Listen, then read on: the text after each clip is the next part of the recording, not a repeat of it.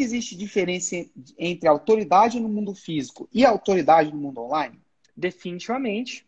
Tipo, se você de... tem no mundo físico, você não automaticamente, a partir do momento que você entra no online, você já entra com autoridade? Absolutamente não, absolutamente não.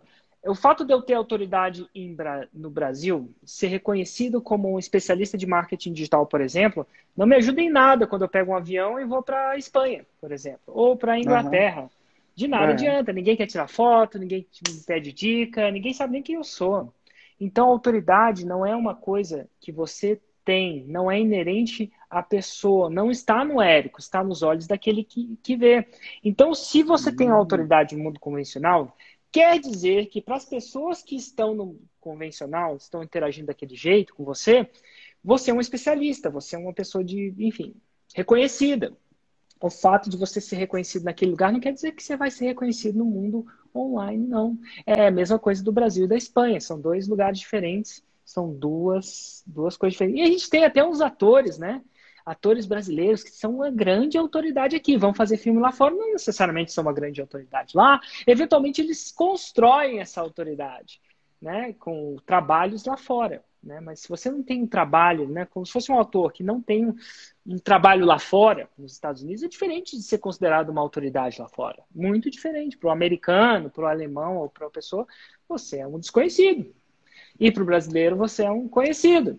Então, é, assim como um ator para ser reconhecido nos Estados Unidos tem que fazer um filme visto nos Estados Unidos, um, uma pessoa para ter um, uma autoridade online ela tem que fazer um trabalho online também. Eu acho que a grande sacada do que você falou é a autoridade está no receptor e não em você. Eu acho que isso é que é. Não, a partir do momento que a galera entender isso. E aí que vem o problema, né? Você faz um PhD e você fala, agora eu sou uma autoridade. Isso não, não é.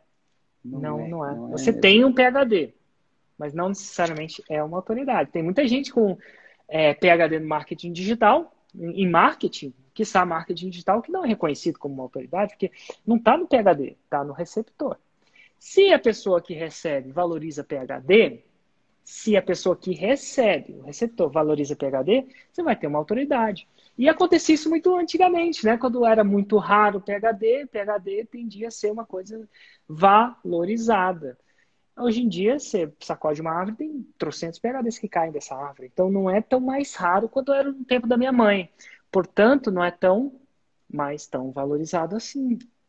Então, o que que. Aí você me fala, então, Érico, mas Deus, não é PHD, tempo de serviço. Outras coisas que as pessoas falam, tempo é. de serviço, Érico, tem Nossa. 30 anos, tem autoridade.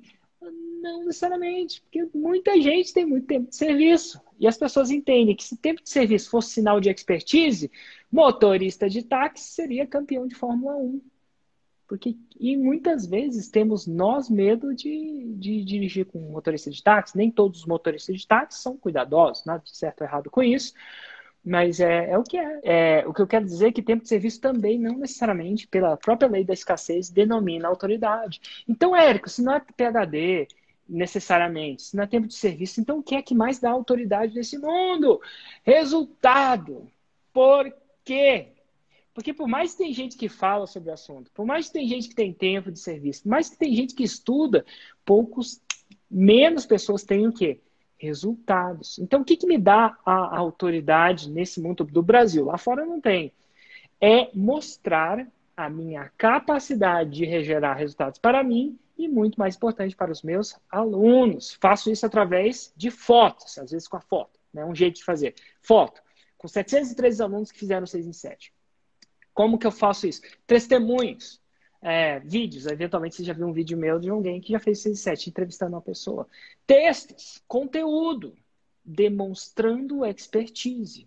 Entre resultado e teoria, qual que é mais, qual que é mais forte? Resultado. Resultado tem menos Por quê? Que teoria. Porque as pessoas querem resultado. Elas querem resultado e pela lei da pela lei da escassez existe menos pessoas que têm resultado do que mais, do que pessoas que têm teoria. Logo, tem menos, do que daquilo que tem menos, tendemos a valorizar mais. É, acontece com diamantes. Por que, que diamante é mais caro que vidro? Definitivamente por vários motivos. Mas entre eles é porque vidro é menos escasso. Se, se tivesse mais diamante que vidro, diamante não ia valer mais que vidro. Não mesmo. fizesse assim, não ia mesmo. Então, o que eu quero dizer é que resultado, conteúdo também. E resultado, conteúdo são, são duas coisas muito fortes. Dentro de conteúdo, a gente abre uma caixinha de Pandora.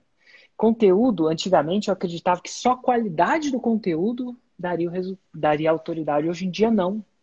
Não é só qualidade, existem conteúdo em qualidade e em volume.